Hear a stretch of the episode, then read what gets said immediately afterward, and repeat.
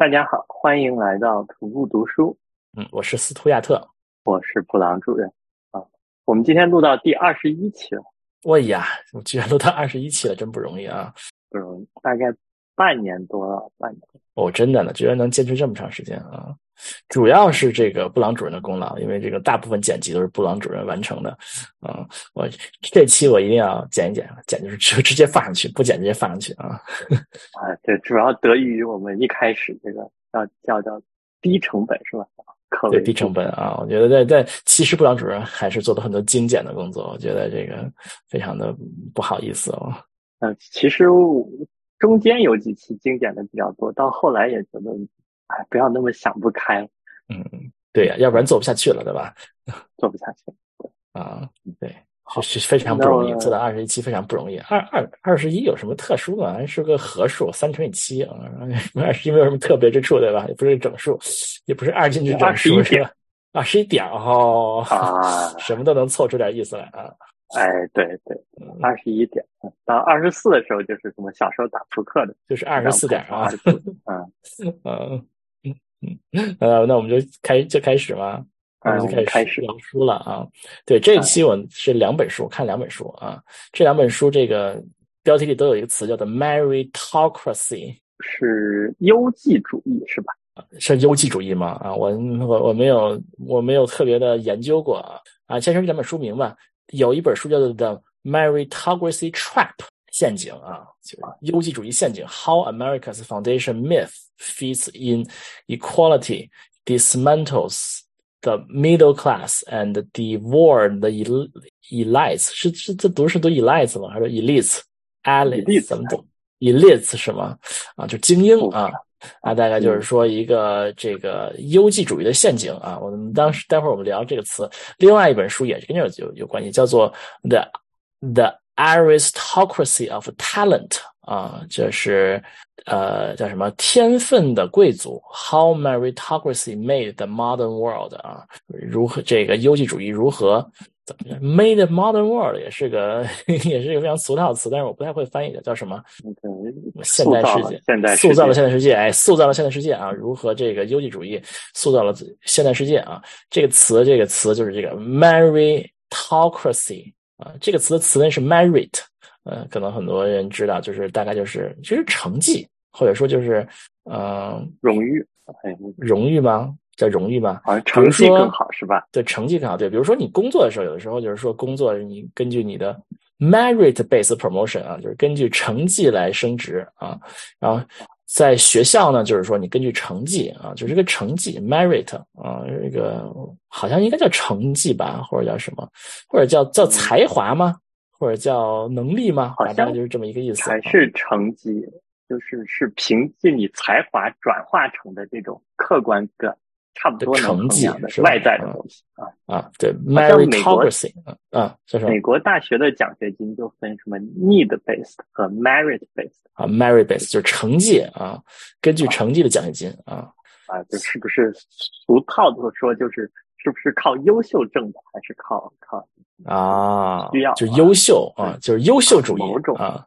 优秀啊啊，meritocracy 啊，我还看了一个有一个维基百科派界面啊，meritocracy 在这就是 merit 是词根，meritocracy 就是一个一个呃一个制度，就是根据这个成绩为核心的这么一个制度。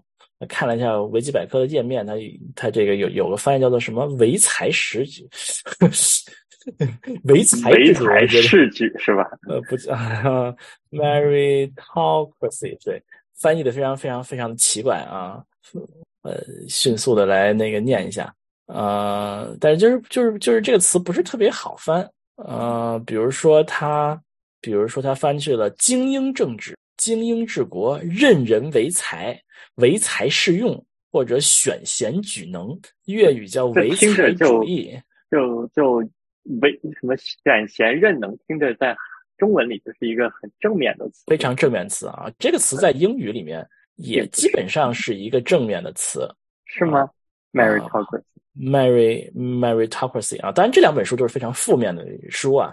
比如说这个词，大部分人来讲还是说出来还还是一个比较正面词，就是说我们根据成绩来决定你能能不能升学，根据成绩来决定你能不能找到工作，能不能升职啊。这大概就是就这么一个意思，就是我我们整个社会根据这个你的成绩，你你是不是优秀？来，不是也不能说优秀了，优秀可能就哎，优秀不能就就就不是潜力了，就是说根据你你能够能反映你优秀的指标来选拔，比如高考谁分高显示，哎对，就是高考就是考试分数，这是一个最明显的，就 merit 啊，就是一个指标啊，就根据这个啊来选材，就是一个整个全社会是根据这么一个制度来组成的一个社会，这个在英语里。基本上呢，还是一个相对相对正面词吧。我觉得好像还是相对正面词吧，但是可能这些年越来越多的得得到批评啊，听上去有点像负面词啊。为什么要看这两本书呢？是因为上次和这个布朗主任聊了上次那些关于教育不平等的童年那个，我突然想起这个问题，就是说上次问一个问题嘛，是说上。名校到底为了什么？是吧？了解这个问题啊，我就想说，嗯，找一找书来看，就找到这么两本啊，结果都是批判这个这个的书。嗯，你可以介绍一下作者这两本啊？对，作者是同一个人吗？作者并不是同一个人啊。这第一本书的作者是这个《Meritocracy Trap》，就是唯才主义陷阱。这个作者是一个耶鲁大学的。法学院的教授啊啊，这个两个作者的共同点就是他们全部都是这个，全部都是名牌出出身，全部都是名牌出身啊。那个耶鲁大学法学院的教授，他是耶鲁大学的本科，是这个伦敦商学院的呃，好像是硕士和这个牛牛津大学的博士啊，然后回到耶鲁去做这个教授啊啊。另呃，另外一本书是这本啊，就是叫什么？呃，才华的贵族啊，这本书它的作者是呃，是一个，他主要经历是二十二十年在《经济学人》做编辑和他的这个专栏作家啊，他也是一个名牌出身，好好像是本科到大学，这个从本科到博士都是牛津大学的，好像这样的，是是这么一个人，两个人都是牛津的 啊，然后他一直在《经济学人》。做他的这个编辑和专栏，就两个都是非常精英主义的这个这个人，卷就是 他们本本身都是这个这这个制度的获益者呀，啊，就是这么两个作者写了一本写了两本这个这个批判书啊，这两这两个作者都提出了都溯源这个词。嗯，他们这本书讲 meritocracy 嘛，肯定要溯溯源这个词嘛，啊，他们说的都都一样了，说这个这个词来自于一个一个一部一九五八年出版的一部政治讽刺小说啊，就政治科幻小说，就是反乌托邦小说啊，呃，那个作者叫做 Michael Young，是一个英国作家，他写了一个这本书叫做。The race of meritocracy 好像是啊，就把这个词汇那个创造这么一个词汇啊，他写的是一种那种科幻小说啊，说是二零三三年啊，二零三三年是变成一个什么样的社会呢？变成一个嗯，社会分成了两种人，一种是按照才华选拔出来的有能力的人。另外一些是没有能力的人，这些认为就是就是被统治了，有能力的人统治没有能力的人，然后因为他们选拔最有能力的人，所以这个啊这个社会呢就变成了就是他们都很厉害啊，推动社会的经济发展、工业化啊工业发展，然后为这个这个社会这个推动社会发展。但是那些没有选拔出来的那些没有能力的人，那些人就是就是就被统治啊，就生活的非常的非常的悲惨啊，然后就。就也没有什么能力去这个去斗争，因为他们那些有能力人都被选走了，剩下的人没有什么能力的人啊。然后好像好像最后是一场大革命什么之类的，血雨腥风，非常暴力啊。反正大概就是这么一个科幻小说，写的是二二零三三年的故事啊啊。哎，我在亚马逊上搜了一下这本书，它还有呃，它还后来还再版，然后它的简介里面就它有一个。呃，就把 meritocracy 推推就是简化的描述，就是 merit 就是 I Q 加 effort，有智商又会努力啊，是这么一个意思啊。所以所以所以这个词刚发明的时候就是一个负面的词，嗯，就是发明出来其实是一个负面的词啊，就是就是这么一种。一种社会，根据根据你的能力，根据你的这个你是否优秀来选拔你，选拔出这些人来统治世界、统治国家的这么一个制度。那他的在作者认为，它是一个不怎么好的制度啊啊！但是后来呢，好像还基本上这个词是以相相对来讲比较正面的呃来说的。所以这个里面呢，肯定是有背景的嘛。这里面可能，呃，后面这本书就是这个《才华的贵族》这本书，可能是呃进行了一非常非常枯燥的溯源啊。从从亚里士多德，什么事情都要从柏拉图、亚里士多德开始开始讲，讲这些历史啊，认为这些才华主义是可能是。比较符合是亚里士多德还是柏拉图，我不记得了。一些理想的，就认为要那些比较聪明的人啊来治国啊啊，而而而不是那些那什么啊。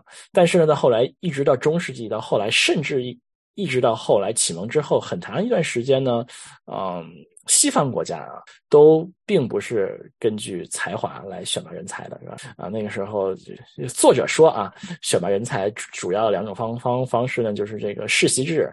和这个叫什么委派制啊，就是裙带主义吧，大概就是这么一个一个意思，就是世袭或者是根据关系吧，就是派上去，大概大概是大概是这么一个意意意思。包括它包括这个制度，基本上一直到呃十九世纪都是占统治地位的啊，这么一个制度啊，他这个。引用了一个一个故事，就是说是十九世纪一个什么什么人去面试一个什么什么主教还是一个宗教职务，说当时他面试时候问的唯一一个问题就就是，嗯，你的父亲还好吗？就是嗯。How is your father？然后，然后 他他唯一的一个问题啊，唯一的一个面面试问题啊，就说明那个时候依然是一个是一个呃世袭和这个裙带关系的这么一个一个制度啊，呃，就是虽然古代的时候亚亚里士多德时代认为他们是一个理想，但是长期的在中世纪啊，在后来啊，觉得比较少见的，可能呢，他认为少数的，比如说在在啊。宗教组织里面，教会里面可能有那么一些吧，啊，或者有那么一些，但是大部分都是不行的，啊，一直到启蒙，啊，启蒙主义是是讲这些，呃，唯才是举的，啊，他们就认为，因为因为启蒙主义，他们他们面对的是那些贵族统治嘛，对吧？那些封建贵族嘛。呃，那些，那那他们就是说，你你根据你们这些世俗，你们这些人就是不应该统治国家的，应该统治国家的是那些有才华的、非常有天分的啊。他们好像比较强调天分，强调那些人啊。那个时候你的社会达尔文主义还没有达尔文啊，就是说是因为你那个你这个天赋有天赋，生来你这个聪明的这些人啊，就是。啊，是吧？生来厉害这些人，就是基因上厉害的人，还 还没有基因，就是那个意思了。也统治国家啊，启蒙主义大概就是这么一个这么一个意思啊。但是慢慢慢慢慢慢呢，开始有越来越多的，嗯，越越越越来越多的地方开始根据才华来来选拔人才啊。比如说拿破仑，拿破仑建了一批学校啊，什么开始根据这些方向来选拔人才啊。但是一直到呢，呃，一直到啊，这这是另外一本书在说的，一直到嗯。二十世纪，这些这些事情才真正真正的开始，呃，真正的开始进行啊。包括像，嗯，他他两本书都在说，美国大学开始开始看成绩是什么时候？就并不是非常，嗯，不老主，你觉得美国大学开始看成绩录取是是是是是什么时候的事儿？嗯，哎，你刚说这个，我就想到，你说拿破仑，拿破仑他也建了很多大学，建了高师，还有对。对，那那个时候他们就是按成绩录取。对对，拿破仑那个是按照那个启蒙那种那那那套东西走，他确实是一个。对，但是就是说，法国大大革命时代其实有有很多东西在当时其实是超前的，比如说对吧？比如说法法国大革命时候那那时候普普选啊，男女都可以去选举这种，这 都是都是一直西方国家很多很多年很多很多年以后才才开始广。广泛实施的啊，那那个时候，应该拿拿拿破仑后来就不行了嘛，嗯啊，所以回到刚才那个问题。啊，我猜可能得是个二十世纪二三十年代，因为什么发朗的这种书才是有七十几年的历史，那这个要按成绩录取了以后才有这种考试辅导书，所以我我瞎猜一下，就是什么。二十世纪一二十年代，嗯，好像差不多啊，最开始美国大学开始引入。SAT，就是美国的俗称美国高考嘛，那不太像美国高考了。一个标准化考考试，好像是一九一九三零年代，那时候好像有一些革命性的人物，就是一些哈佛的一个著名校长，他就开始用这种方法来开始改变他们这种考这个一一半的学生都是校友。的孩子的这么一种，这么一种方式啊，才开始大概大概在一九五零年代左右是属于改革的高潮，就是就大量的学校就开始采用 SAT，开始录取就是用考考分来的啊，就看你的考分，基本上简单的就是就是这么说，大概是五十年代是一个分水岭，大概嗯，但是这个就是这是一个慢慢的，就是说开始校友这个就是开始。啊，不是按裙带关系世袭制，好像是一慢慢慢慢的过程，一一直到八十年代，好像还有还是有百分之三十的名额要预预留给什么校友的孩子之类之类之类的啊。但现在已经这个社会压力很大了，他们已已已经已经不太不太敢看这个校友了啊。但是这这是一个这是一个缓慢的过程了，但基本上是一个一九五零年代是可能是一个转折点，就是大量的这大部分学学生是靠成绩录取的啊，大概是是这么一个过程。你这听起来也需要依赖于这种所谓的，比如教育测量学或者是心理学等等的发展，是吧？要要不然这个必他得先有标化考试才能有对 SAT 对 merit based 对 SAT 最开始是一个呃最开始被用在是是好像一次世界大战他们招飞行员还是征兵什么的开始用 SAT 嗯招招那个招兵在 SAT 这个就是说这从来没有人说这个东西是测智商。啊，但是按照这本书的意思是，其其其实 SAT 就是 I I I Q 考试的兄弟啊，但这个这个也是另外一回事了。后来好像是哈佛的教校长还是什么校长推广了 SAT 和他们那个那个 SAT 的那个的考试机构叫叫普林斯顿什么叫叫什么来着？review 是不是啊？不是不是森 review 是一个备考机构，应该是 ETS ETS ETS 啊，在普林斯顿啊，好像跟他们有一些合作和交流，让他们做大了。反正就是大概大概就是这么一个，大概是这么一个时期吧。啊，大概三十年代到五十年代，大概这么一个是一个啊，开始美国大学逐渐的这个呃成绩化的这么一个过程。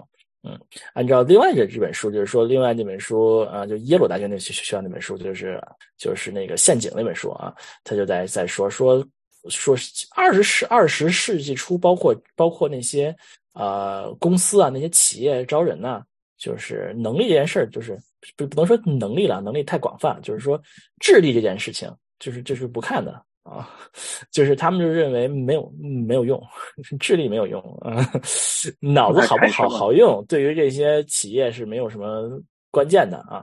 看的是什么呢？我也不知道看什么。他说了一堆，嗯，他他他没有特别说，反正就是说，就是就是说，嗯，他可能会喜欢比如那样的素质，那样那样的素质啊，喜欢一些像这些，呃，是不是忠诚啊？比如说是之类的。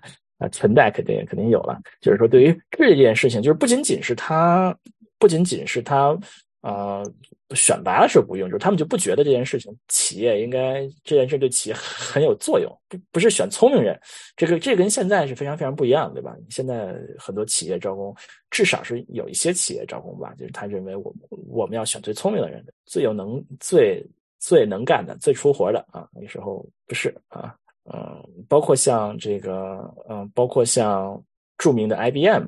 一直有培训计划嘛，就是招那些什么都不会的人，然后他们 I F E M 还有一些什么 I B M 有一些就是非常著名的这些培训呢，是吧？把你培训成他们需要的人才啊，这现在已经越来越少见了啊，去招白兵然后培训越来越少见了，对吧？都是越来越的企业就是要求你毕业生进来就能出活的这种啊，是在于你们互联网行业特别的普遍。嗯，对，对，反正就是。对，然后就按我们说的这个 Mario t a g o s 这这这这两本书都进行了一些溯源啊。你要看这些非常枯燥的溯源呢，你可以去看这本，就是这本《经济学人》这个 专栏作家写的这本书啊。这个智利的贵族啊，嗯，他就溯了很多源，还比较了一些其他国家，比如说中国的科举啊 什么之类的啊。比较了一些其他国家的制度啊，还比较了一些亚洲国家对于这些呃叫叫什么唯才主义的这些这些变化啊。嗯，那他溯完源之后，他接下来会发表自己的观点还是什么？对，会他会会追究这个变化的程。对，这两本书还不一样啊，就是那个耶鲁大学那本书啊，就是陷阱那本书啊，就是唯才主义的陷阱那本书，他就全篇都在骂，就从到从头骂到尾啊。那个天才的贵族，就是才华的贵族那本书呢，就是一直在溯源，直到最后一章突然开始开始引用一些批评，并且提出建议啊。哎，这不一样。我们先说这个陷阱这本书吧，他的观点就是非常非常的这个激进啊，就是他认为。嗯，就是现在呢，呃，这些高收入阶层啊，已经已已已经适应了这些唯才主义化的呃这么一些制度，呃，让唯才主义变成了一个他们可以他们可以让他们财富世袭的这么一个方法，并且造成了这个阶级固化，造成了中产阶级的这个萎缩，造成了这个。工人阶级生活的这个越越越来越凄惨啊，并且呢，这些富人阶层相对的富人阶阶层呢，他们的生活也很凄惨，因为他们需要他们需要呃从小呢就就是花很多的时间在 儿女教育上，他们的小孩也很凄凄惨，天天就被鸡娃鸡得非常惨啊，就是这么一个，就是这么听着跟那个不平等的童年的。差不多，但是可能前后者客观一点，没有没有直接这种骂这种？啊，对，有的就直接直接骂。就他他是一个，我们说，我们先从这个这本书它的呃，就是从唯他主义这方面说吧。先从 Meritocracy 怎么运行这方面说吧。就他说，呃，Meritocracy 现在是怎么运怎么运行的呢？就是因为就是靠考分嘛，对吧？所以呢，这些有钱人呢，他这个掌握了他的规律啊。他就从小就开始就开始鸡娃，他就按按照这个调查调查显示啊，就是有人有钱家的孩孩子比没钱家人家家的孩子相对有相对有钱啊，就钱前百分之一，比如说前百分之五十收入，也不能算巨富吧，就相对比较有有钱这些人，嗯，从小到大，小孩从小到大呀，平均每天在一个孩子身身上教育的是时间是要多一个小时。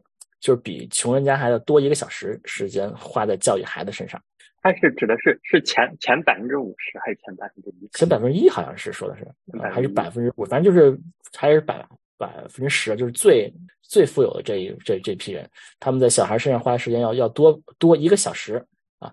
在此之外呢，就这这这这这这只不过是教育的时间，就在他们小孩身上花在小孩身上教育的时间，他们还要。富人家的孩子还跟他们小孩交流更多，沟通更多啊，更多的这些聊天啊什么的，所以他们的小孩呢，比如说大概还有有一个数据说，在什么五岁前还是三岁前，听过的词汇是穷人家的多一倍，就是就是他们就已经就是已经听过的词汇量就就已经多很多了，然后要呃然后呢要让他们送去那些最好的。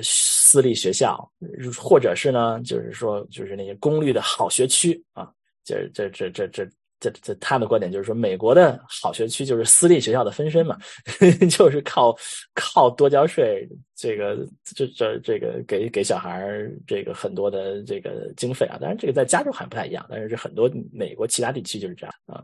然后就是说呢，让小孩积不停的积打分积打，上最好的学校，然后拼最好的小学、最好中学、最好的。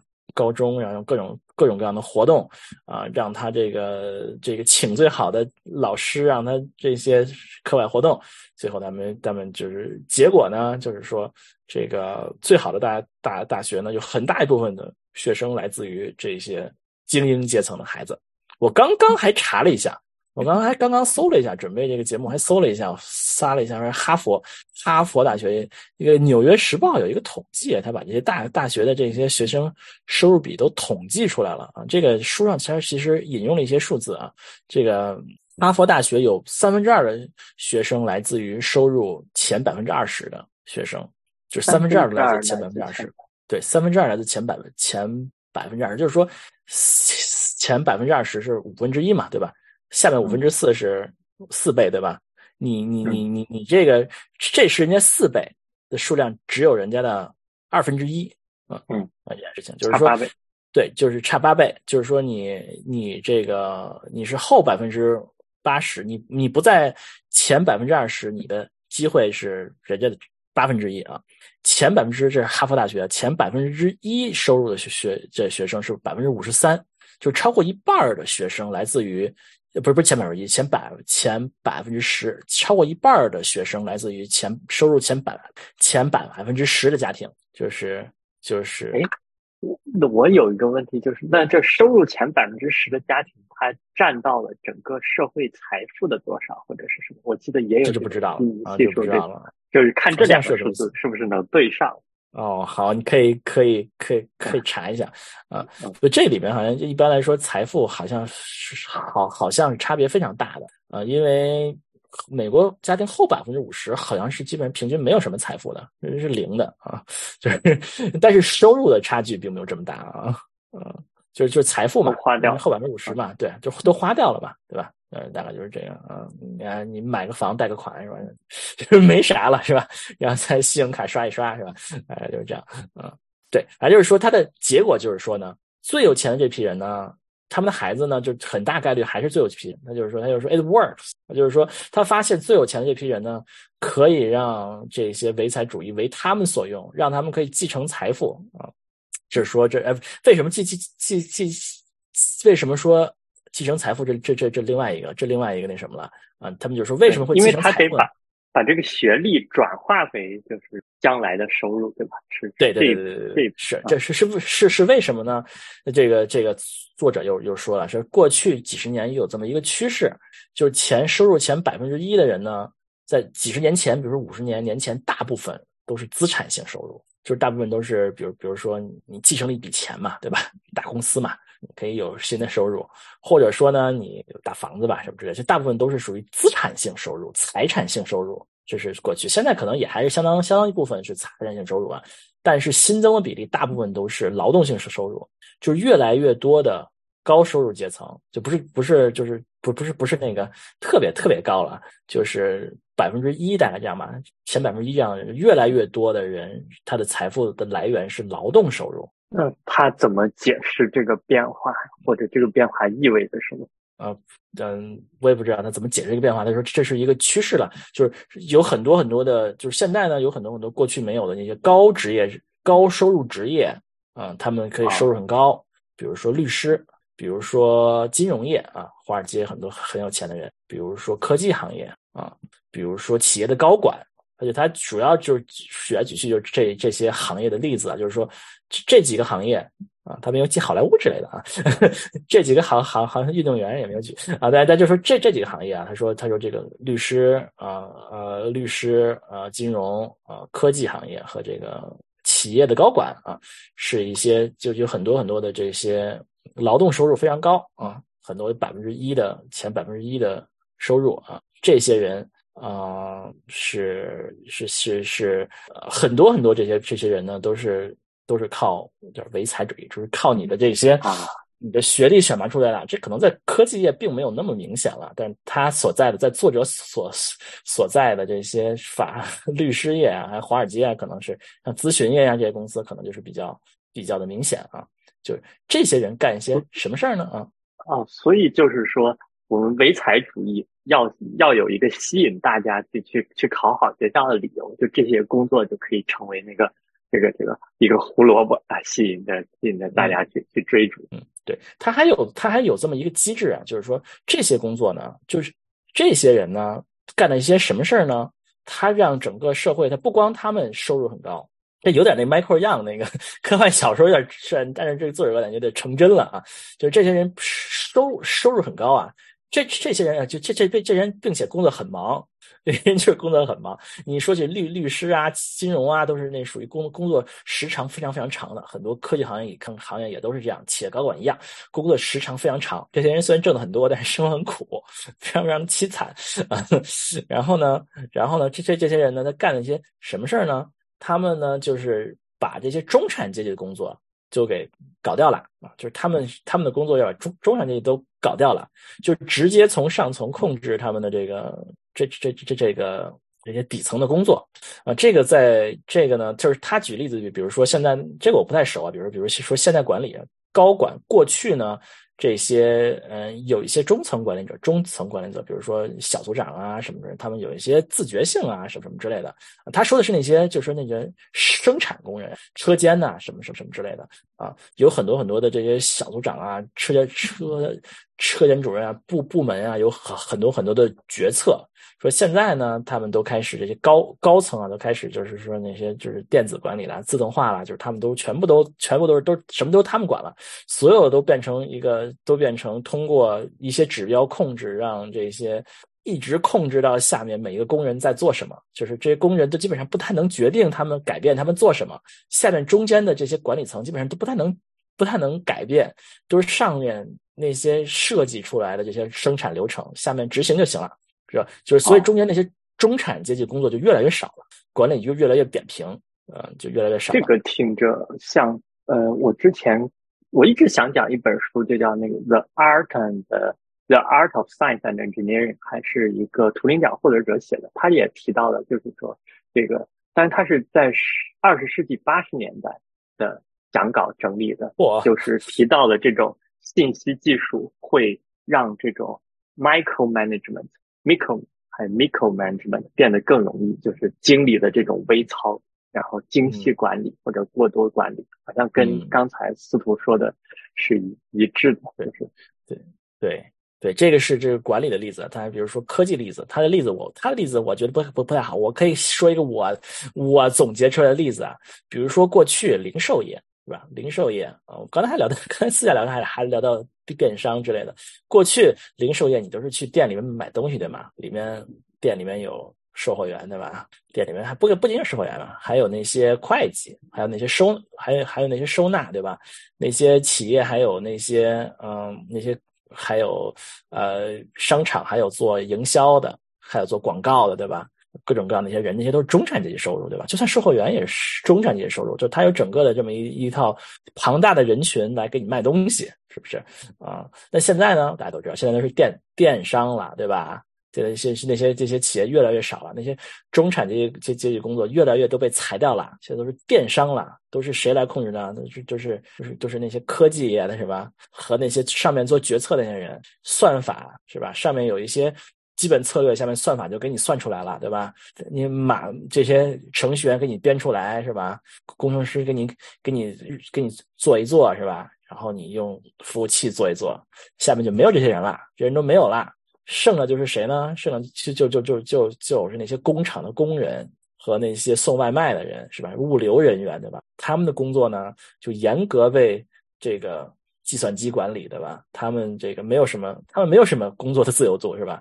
他们就是你看着你的手机是吧？看不是不仅手机了，看你的屏幕上让让你干嘛你就干嘛干嘛，拿拿这个拿这个搁那儿啊，送货送到这儿送到这儿送这儿是吧？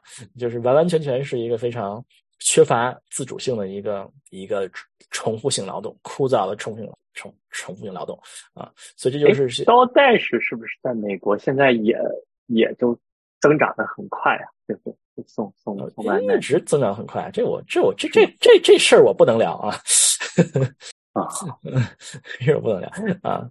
对对，这这也可能是是一个趋势了，就是可能中国的就就就更熟了，就是中间这些中产阶级工作呀，过去比如说这些叫做批发商啊，这些零售商啊，这这些工作就越来越少了，全部被全部被中这些中产阶级工作就被打的越来越少。然后剩下的是上面那那些是吧？那些那些那那些 IT 业写代码的那些上面那些做那些是吧？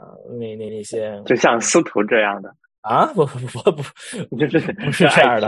嗯，大概就是大概大概就是这个意思吧？你理解这个意思吧？就是说，呃，是上面一些工作，上面一些嗯选来非常非常呃你像金融啊 IT 啊。这这些工作的人，他们非常非常非常努力的工作，非常少的人，然后做出了一个东西，呃，做出了一个这个新的经济模式，然后把下面这些中产阶级工作就都给扫没了，然后让 计算机去控制一帮这个工人阶级在做这些事情啊。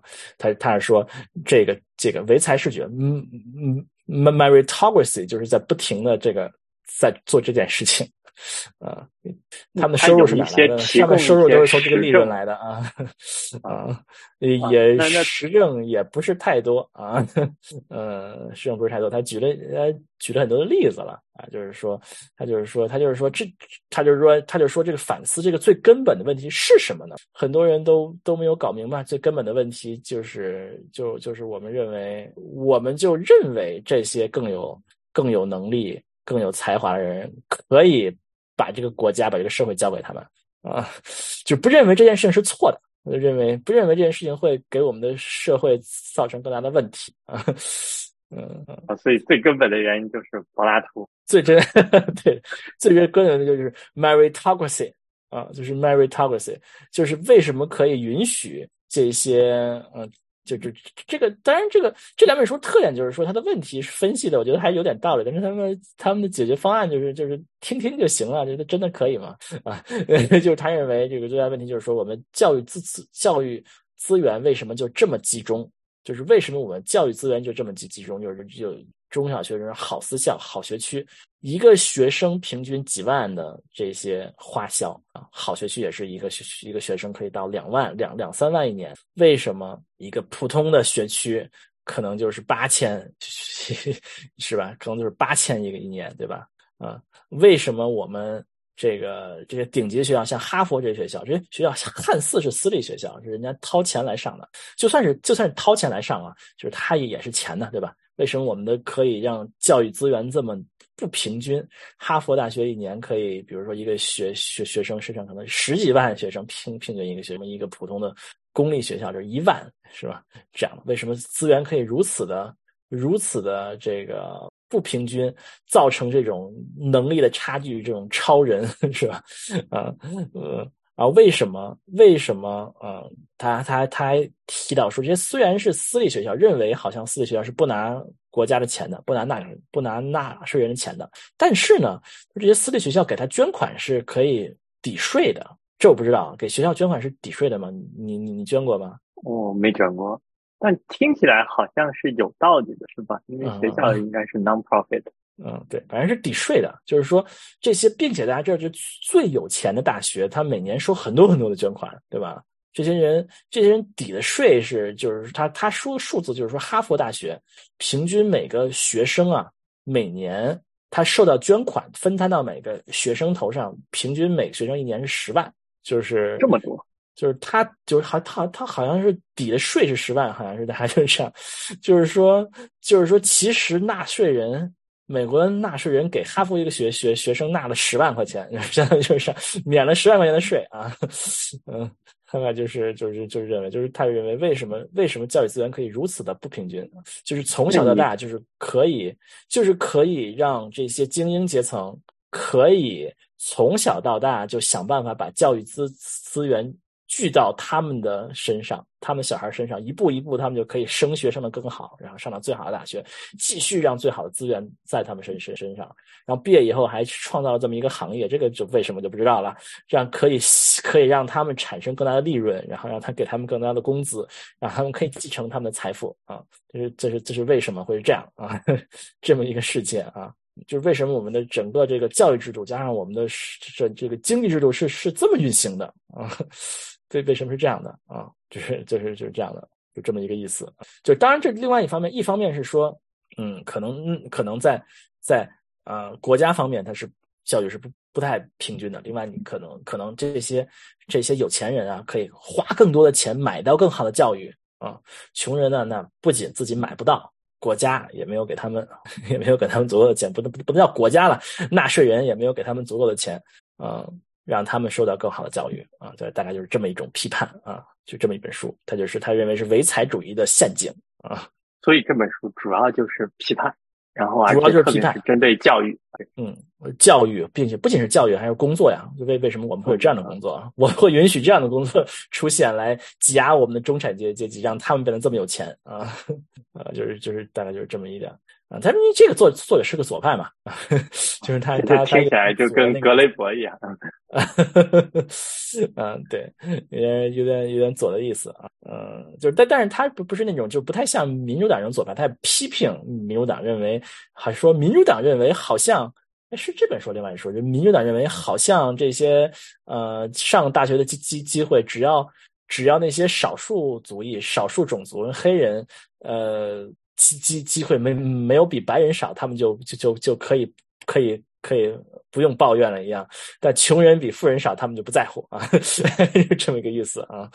啊，他也在批评这个。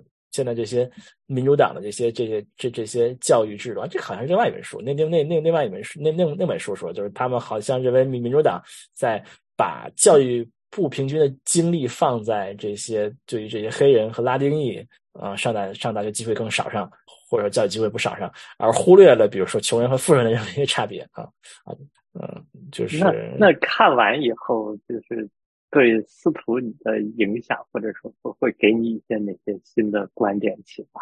我我我们说的是这这第一本书啊，我其实看先看的是第二本书。那这本书我觉得他说的还是有点道理的。这个大家都知道的，就是说，我觉得是大家都知道，因为现在大家也都在谈这件事情嘛，是说，哎，Chat GPT 来了是吧？这些大模型来了，是不是谁谁谁的工作要被取代，谁谁谁的工作要被取 取代了，对吧？你你你想一想，Chat GPT 能取代谁的工作啊？是中产阶级工作，对吧？它能取代外卖员吗？它能取取代那些啊这些在这个这些仓库里面这个包这些什么这些包裹的人吗？不行，对吧？他取代的是是一个中是一个中中产阶级的工作，是吧？那嗯，那他就是说，你 Chat 这这这这这这边是谁研发的？是科技业，对吧？那些是吧？是这个 OpenAI 那些人肯定是养了多少的亿万富翁是吧？包包括我们的朋友是吧？是吧？某某某是吧？在 OpenAI 是吧？嗯，他们肯定也会发一笔对吧？是吧？说为什么我们是这些这些创造这么多的这些不能说巨富了，就是比较有钱的这些人是吧？前百分之一阶阶层的人，让我们这些中产阶级是吧失去工作，对吧？还是，呃，这个这个其实大家都在讨论这个问题啊，就所以所以他他这件事情很应景，对吧？也很应景，呃，我觉得是有是有一定道理的，嗯，但这件事情是不是能解决，我就不知道了，是吧？嗯，是不是能解决？是不是我们可以有一个更好的制度？就好就好像说的，我们是不是把我们教育？教育系统弄公平了，所有人受到同样好的教育，让所有人，比如说大学毕业都可以大学毕业，并且都很有能力，是吧？这就问题就就能解决吗？我不知道啊。这个听着匪夷所思啊，因为很多时候，就像刚才司徒提到的，教育不是说你去了好的学校就就。就能变厉害，那家长的影响、家庭的影响，就像那个什么什么没上学之前，应该就已经多会了多少个单词了。不过这说到这说有道理，就是说至至少他能够，如果我们的教我们的教育能够补齐一些，比如说不那么富的人，嗯的的这些资源上，至少可能就是就是。精英不那么世袭吧？可能，这可能可能也有一定道理，但不能解解决中产阶级变得更少的问题。我觉得这个，我觉得可能未必是精英主义，未必是这件事情能够解决。但是可能会，你如果说收入后百分之五十的人，并不是说你十分之一的机机机机会上大学，就就比前百分百百分之一人的上大学机会少十分之一。比如说你你是二分之一，是吧？比如说你二分之一，那你可能就没有那么世袭，对吧？可能。可能你就说，比如前百分之十的人，可能也没有必要就那么拼，小孩可能也没有那么拼，是吧？呃，可能大家就是就是，呃，因为他这个书的书作作者说，他 serves nobody，他就是说前百分之几那些那些人也并不是就生活非常的这个制度让他们非常的爽啊，他就是说几十年前的贵族他们是是有闲阶级，呃，他们就是说几几十年年几十年前的。时候，通过你工作时长就能看出你你你你有多穷。越穷的人工作时长越长，就是最有钱的人是闲着的，天天就什么事儿也不干的，那是最有钱的人啊啊！但现在呢，基本上你可以说，根据 你有没有钱，取决于你工作时长越长的人越有钱。穷人没有时间，没有什么工作机会的，根本就是工作时间毕竟都非常短啊。就是说，这个这个制度并不是大家都很高兴的。那些高收入阶层的人也很不高兴，他们的工作时长很长。我们知道很多咨询业的人工作八十多个小时，一一一个星期工作八十多个小时，九十多个小小小时。他们的孩子 天天学到什么程度啊？天天晚上学到十一点、十二点啊，周末还要上各种各样的课，从小到大是吧？就是他们，他们也很不高兴。然后那些中产阶级也很不高兴，工作都都都丢了。这些穷人也不怎么样，觉得他们工作也都不怎么样，收入也很低，是吧？就是这个这个制制度，就是作者认为就是 serves nobody，就是没有人喜欢这样，就是大家都很苦。啊，就这样制度，说大大家可以联合起来，团结起来，就打破这个制度。这个作者的意思啊，这个听起来越来越像是万恶的资本主义啊。对呀，因为以前的贵族就他不是资本主义的，所以他嗯，对，嗯，也也是资本主义吧。反正就是说，可能是从一种资本主义变成另外一种资本主义，是吧？可能现在还是。就是更有效的资本主义啊，但是是不是 让大家就都都都都比较那什么？啊，这个我觉得还是有那么一些道理的。我觉得其实是吧？你会觉得那些嗯，比如说我们看到一些收入很高的人，他们确实生活并不是非常的清闲，是吧？对吧？我们看谁谁谁谁谁是吧？发了一笔财是吧？但是他们那些人可能未必真的是非常非常轻松的拿到那笔钱，是不是？确实是这样的，并且这些我们这些。他们这些所有希望希望小孩儿什么爬藤啊，希望小孩有好有好未来的人，那个小孩也都很苦，他们也都很苦，对吧？为什么大家都这么苦，是吧？是不是？所以是不是这个也是一个比较美国的特色？比如说欧洲，特别比如北欧社会主义国家，相对就好一些，就就好一些，对啊，肯定北欧就相对相对相对好。相对好一些，他们没有美国这美国这么多这样的工作，啊，可能他们的大学也都相对来讲更更平均一些，不像美国大学差距这么大啊。他们的而且他们有那种什么 safety net 对吧？他们有那种就是给你提供一定的安全，就是说我我也可以依靠社会来养活自己，就是我不需要一定那么拼。对，并且他们的这些中小学教育也投资很大，就是他们他们都是。就是教师的，就是水平很高，投资也很高。就是他们，就是这是前面说的，就是说，在在教育平均方面，他们就做得很好。他们在经济平均上面也做得很好。就是说，他们就越来越可能在北欧那样，就他可能觉得我那么拼的，就是很多人觉得没有必要那么拼了，对吧？就是我们我们最终都能获得不错的大学教大学教育，差距没有那么大。最终出来的工作也没有差距这么大啊！那说到底就好，好像会变成还真的是像布朗主任说的那种，就资本主义可能是一个 是一个根源。如果你不破这个资本主义的这么一个圈子，可能就是很难很难这个有什么改变啊！哎，你这么一说，我上次住酒店看到一本书，然后它叫《芬兰教育现场》，就是一个写的一个一个美国的老师，然后呢，他就。就教学生教特别特别累，然后后来就休了一个假，休了假他应该他妻子是芬兰人，然后就在芬兰，然后在那个赫尔辛基的一个一个公立小学五年级，呃，待了一年嘛，怎么样？完了以后就去写整个他这个芬兰的教育体系跟美国有多么多么不一样，而且这种优势，而且都那么好是吧？说确实是，就是什么芬兰在一个什么国际学生评估项目中。这个表现，就比如批判性思维呀、数学呀、科学啊、阅读啊，都是很好，就是就是可能也就是能跟亚洲学生相比的，应该是比美国学生要好。嗯，大概大概是这个意思。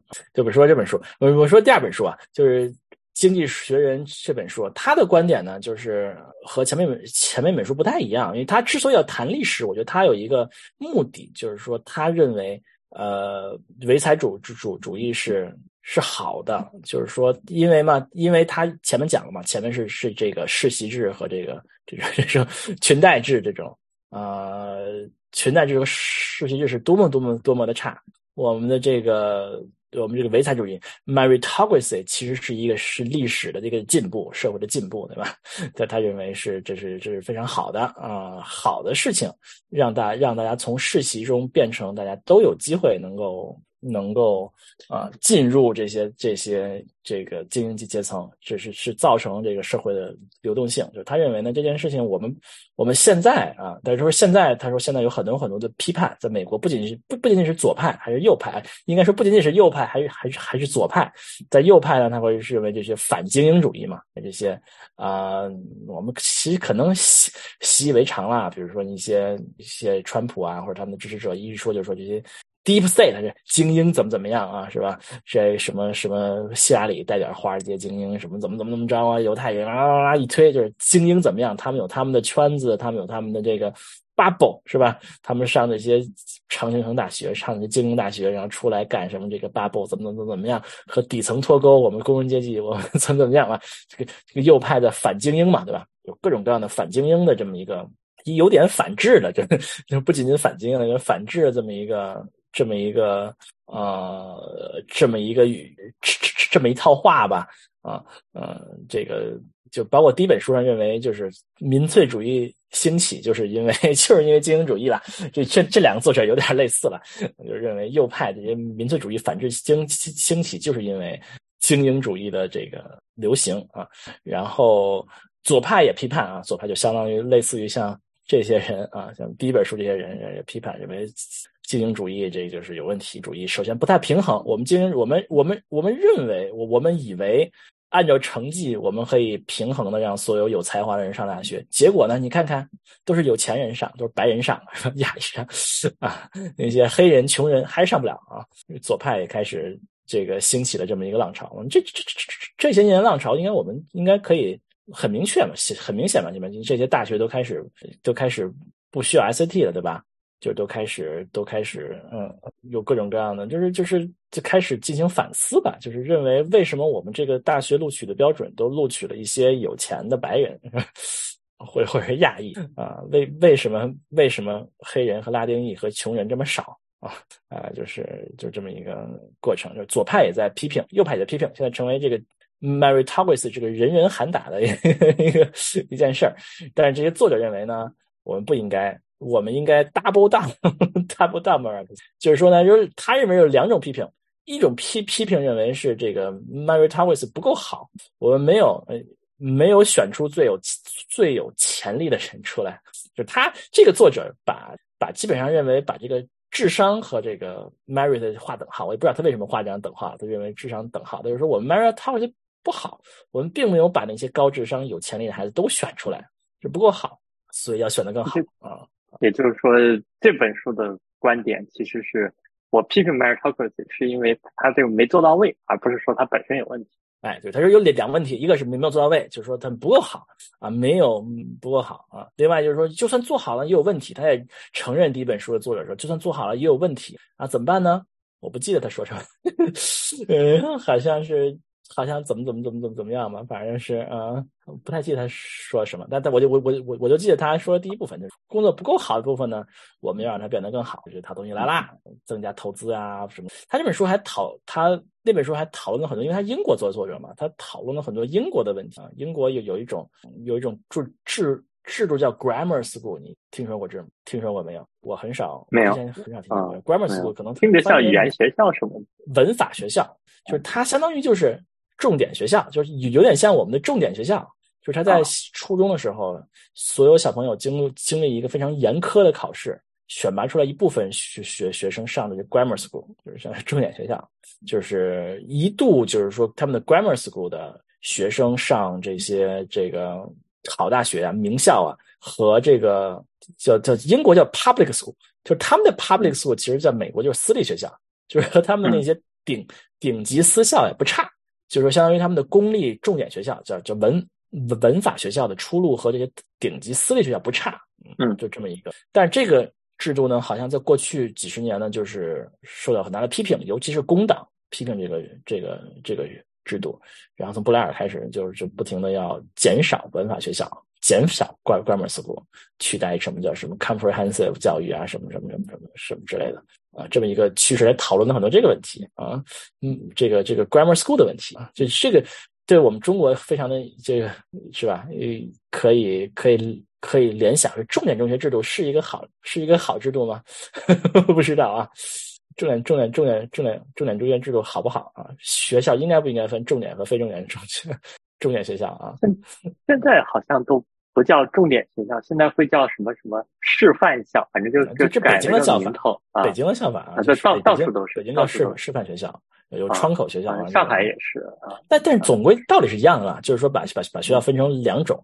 一一一种，你要选拔进去进那个第一种学校，通过一种一些选拔，通过你的 merit，呃，通过你的这个成绩，通过你的这些，呃，你是否优秀，能够进这个第一类学校啊？是不是是不是更好啊？那英国的现在英国的啊，我们现在中国很多地方，反正至少深圳呀、西安呀，都是就是让这些所谓的重点学校、师范校啊，搞教育集团，搞好多分校，把这些其他学校慢慢都收编了。然后呃这样子吧，所有的学校都是重点学校。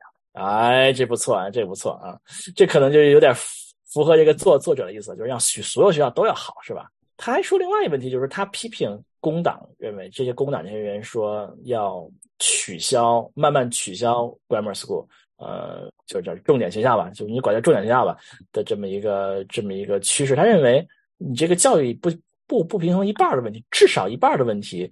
不在重点学校，不在 grammar school，是在私立学校啊，是顶级私校，对吧？你取消之后，你不就更差了吗？就更是有钱人才能才能去得了这些学校吗？你像美国、英国多少首相是是是伊顿公学出来的，对吧？伊顿公学去各行各业的这些都是这些学校是伊顿公学是私立学校啊，对不对？不是公学，就是英国版的公。对，就他们叫 public school，这个名儿非常的神奇。他们管这些学校叫做 public school，但这些学校是私立学校啊。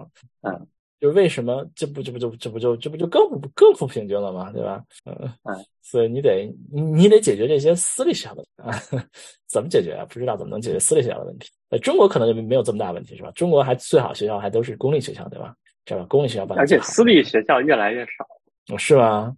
中国不叫私立，叫越来越少，是吧？民办 越来越少，名儿听着就更差一些啊。嗯，好像特别是上海啊，是越来越少，越来越少啊。对，但是这些公立学校也也办国际部嘛。啊，对，要有国际部，就是披着私公立外衣的私立学校啊。嗯 嗯，反正这个对这个，反正这些建议呢，我觉得看看也就行了。我觉得，但问题呢，我觉得他都还是。指出的还是对的，他说的呢，我也我也同意，我觉得大家都会同意，对吧？现在这个制度呢，总归比过去世袭制度是要好的，是吧？比大家贵族是世袭要好的，对吧？但是呢，怎么解决呢？我也不知道，这个能映射到中国吗？我在我我就在想这个问题，这个能映射到中国吗？我觉得，我觉得有一些趋势是类似的，但中国有自己的的自己的问题和特点。嗯，但中国，比如说，你看中国。有一定问题，就是我觉得可能有一定程度上是对的吧，因为中国我觉得可能可能很少说还说清华北大是百分之前百分之十百分之五的学学生家长，我觉得这还没有到吧？可能不知道，至少我们那时候还没有到，这没有，也可能现在到，你不知道，不知道啊？我我可能现在已经到了，但就是说，但至少说你后一半的学生在清华北大是非常非常少的，对吧？对，你很少有见到农村，因为中国像我们那时候上上大学的时候，那时候一半是农民嘛，对吧？一半是农村嘛，对吧？你很少有，你们同学有几个农村的吗？但现在农村人口也少啊，也少。但是那个时候就是也就可能就更少了吧。你你们同学里面有农村的？你们班有农村的吗？我们班好像就没有农村，没有有，但是没注意小县城的吧？小县城的吧？我觉得还是非常非常少。我觉得是非常非常少。就是中国，我觉得这个媒体也报道过嘛，就是说其实农村是非常非常少的。你看那些农村学校，很多小县城多少年都上不了一个重点大学的是吧？上个上个上个本科都已经都已经是优秀的了，对吧？但你到你到你到城市里面，就省会里面，那可能。一个学校基本上没有几个上不了一本线的，是吧？这这个我觉得这还是差距比较还挺明显的。我觉得不知道这中国的中国能不能能不能踏上我，但是中国可能中国是不是说在那些顶级学校毕业出来就就都是高薪，就怎么怎么样？啊，这确实也不好说，对吧？也不好说，是吗？啊，但中但中国可能很很少有人敢有这样的批评。我觉得，因为因为你看这本书，这本书说。世袭制这些叫叫什么裙带制，在美国可能是已经至少是一个世纪以前，将近一个世纪以前的事儿了。在中国人的记忆可能还还还非常的切近，是吧？在七七年恢复高考之之前呢，还是是吧？还是还是推荐制是吧？并且还要看家庭成分，对吧？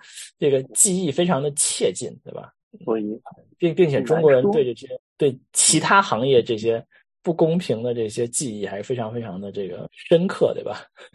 干个什么事情，嗯，靠钱呀、找关系啊这种，还非常的那个深刻。所以，所以这件事情可能在中国，这这个问题在中国可能不大有人敢提啊。对，而且而且就是，而且可能。如果优绩主义在中国，应该还是一个比较正面的，就是能做到就不错了的那种感觉。对对对，就好像就好像就好像更像是这本书上说，就还还做的不够好呢，对吧？嗯嗯，就是对，可能可能我觉得，可能可能中国也有类似的，你比如说你说如何就是省份间的不不平衡，我们是另外一个话题了，我们就不说了。呃，这个这个这个其实网上已经吵了很多了啊，就就就光说一一个省里面的这个。不同的这个收入阶层来说呢，这个可能也有很多很多很很多很多的差距吧。我觉得可能这个可能，我觉得这个是可以说的。媒媒体是在报的，是吧？如何能够让让比如说呃农农村的孩子、穷人家的孩子，是吧？打工子弟的孩子。之类的，外公务农人员的子子弟是吧？他们能够能够享受更好的教育，能够有更好的机会，能够上重点学校啊，比如说能能更好机会上顶级学校啊、顶级大学啊什么之类的。对，就是教育公平肯定是就是是一个一个一个一个积极的可以去讨论去说的。但另一方面，你如果去看这些学校的什么什么积分入学政策的话，会发现好像不是那么回事儿。什么叫积分入学啊？呃，打个比方说。比如说，我们这个学校啊，小学对吧？义务教育小学，然后要进小学，那么小学的学位有限，完了以后呢，你就要按照这种积分来去来去排序，然后排在前面的就可以优先。比如说你的落户的时间，然后呢，这个你在这儿是不是有房产，然后还是租的房子，然后这个房子是你爸妈的还是你爷爷奶奶的？哎呀，这爸妈的占比是多少？然后，然后如果是没有户籍交社保的，社保交了几年级多少分，就是这样。但是有户籍的分就超过所有社保，不管社保交了多少年都没有有户籍的那一项分高。嗯，那这不就不是变不是变成有钱人就相当相对来讲啊，收入更高的人就更有机会上那些更好的教育，受到更好的教育。所以，所以就是说，这一方面是提倡教育公平，但另外一方面啊，具体的制度实现好像又不是那么一回事儿。啊，当然可能有的个别的学校，他可以去去点招啊，就是面向，就是那个可能是真正的 meritocracy，就是呃不不管你户籍什么的，我我就能我就是去去掐尖招生，但掐尖招生又是又是一个呃这个至少是在主流里面是是不值得提倡和宣传的。嗯嗯，为什么呢？这种有违教育公平，嗯，这个就是促进这个优秀的生源都到了这个当地最好的。啊，那为什么就是优优秀生源到最好学校就不公平呢？那就就是这这个他会这就不公平啊！舆论就会觉得说你就加剧了这这个好学校越来越好，普通啊，那有什么问题吗？不是不是，我是一个问题，就是说好学校越越越来越好，差学校越来越差有什么问题？不就不像美国就就。就进入学或者是好学校靠靠钱去的，那可能不好嘛，对吧？那你这这穷人家这这个上上这些学校的机会就少了。但大家大家都是平等靠分考了吗？那有什么不好吗？你你每个人都有同样的机会上这个这个好学校呀？那我就不知道了。但好像插尖招生这件事情是存在，但是是不会宣传的。哦，反正这这个事情就是这这这这，我觉得这个我因为没有太搞明白这些这个国内讨论，就就就好像说国内有很多人就是反清华北大嘛，国家给清华北大钱太多嘛，就是觉得教育不平衡嘛，别的大学不好嘛。我记得有一期一虎西谈，阿易就就出来观点，就是那有什么关系吗？我们只要让保证每个人上清华北大的这个机会是一样就可以了嘛？对吗？我不知道啊。嗯嗯，但但你但嗯嗯，但你从这个学生的角度上来讲，就是把这些最优秀的学生，所谓最优秀的学生，以某种标准衡量最优秀的学生放在一起，真的就一定是一件好事吗？其实不一定。嗯嗯，对，但这个可能就有就就回到这个他们这本书里引引用的这个英国的 grammar school 的这个。这个讨论上，就是说，那为什么英国人要废除？好像都不太喜欢这种 把小孩儿这个依靠你的这个，虽然是依靠你的 merit，依靠你的成绩，把你放到更好的学校、更更差学校，他还好像还认为是一种教育教育资源的不公平啊啊！好像最好我们好像大家都认为最好是大家学校水平都差不多，所有人都受到同样好的教育，也不要清华北大了，不要二幺幺啊，大家都一样的啊，就有这就有点像德国了，是吧？德国过去的德国，现在也德德国也开始分层了啊！德国所有大学都差不多了，上来都都一样。分层应该也是有它的合理性在的。我我反正我是会觉得，如果是都平均的话，哎，呃，我我看过一篇文章啊，是还是一个美国的，他是美国吗？或者是台湾的？反正至少在美国读书的一个一个 MIT 的学生，是是数学奥赛的金牌啊写啊，他应该是在美国读的高中，他就说。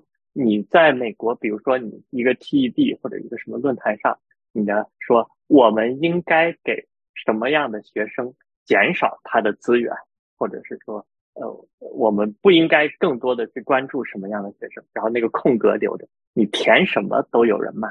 但是在加州，说是在加州，如果你填说那些特别优秀的学生，就没有人骂啊？是吗？啊，就是就是他。他他写过一篇文章，大概就是说，就是说，就至少在美国的这个公立教育局，他认为对这些有特别有才华的学生是不公平啊啊，因为你说我们要减少给拉丁裔的投入，啊，那肯定被骂死啊，减少给亚裔的投入，呃，亚裔也来骂，但是如果我减少给那些成绩特别出色的学生，减少给他们的投入，他说好，促进教育公平。哦，那还有更好的，你要你要减少那些给。智商非常高的人的自由，那绝对就是 可以了，是吧？嗯，所以，所以他会提出，这是不是也是一种不公平？因为他当年好像就是在在学校里非常的郁闷。这个确确实是一个问题啊。嗯，对，说起说到说到中国，说到的这个美国啊，美国可能是教育制非常非常非常的差啊。我觉得美国是一个非常烂的一个制度啊。这个不同学区的学生教。教育质量差距很大啊，并且都是，并且还没有这些这些重点学校这样的机会可以让人翻身的机会啊，非常烂的一个制度啊。然后私立学校这些，我这本这本书里我还我还记得这本书里说了一个比比较深刻，就是说有这个好私立学校啊，私立名校的这个这个就幼儿园考试不到幼儿园的考考试的录取率比比耶鲁哈佛还要哈佛耶鲁还要低。呵呵进那些好私立的幼儿园，比进哈佛耶鲁还要难。你听着跟人大附中早教班的那个感觉差不多。嗯，哦，那肯定是更难的啊，那肯定更难的。你人大附中早早教班是吧？那是吧？你全北京就那么 就那么几十个，嗯，全北京有多少人每年考上清华北大呀？那肯定是好几百个吧，至少啊。好，好，我们今天聊到这里。好，聊到这儿。那那。会司徒，你会推荐什么样？就是呃，什么样的读者适合看这样的？什么样的读者看这本书啊？或者说，就读者有什么样的需求可以看？嗯，我觉得大家如果比较喜欢看一看大家怎么批判美国的教育制度的吧，我觉得比较喜欢，因为教育问题大家可能都会比较喜欢，很多人会喜欢讨论教育的问题啊，看看他山之石吧，看看别人怎么讨论他们教育问题。另外，可能我们可能在国内这样的问题会比较少。因为我们国内呢，关于根本制度的问题，就是的讨论就是比较少见的啊，你不太敢说我们的市场经济怎么样，我们经经经经济运行的模模模模模式怎么样，你不敢说这个呢，你教育整个这个讨论就还是很难进行了，你只能流于在就是教育的平等上再说，你教育平等上，你为什么呢？你又你又没有什么可说的，对吧？你就因为不平等，因为。不不平等不好，所以我不能平等，是吧？但你不能把它联系到整个我们的经济经济体系里。那你要想有看这些讨论有什么灵感的话呢？我觉得可以看看这两本书，看看这个英美国家人怎么说啊。我看了一下第一本书，好像不确定有没有中译版，有没有中译版。第二本书找这个《The Rise of Meritocracy》，你会推荐吗？我没看过呀。我可以看。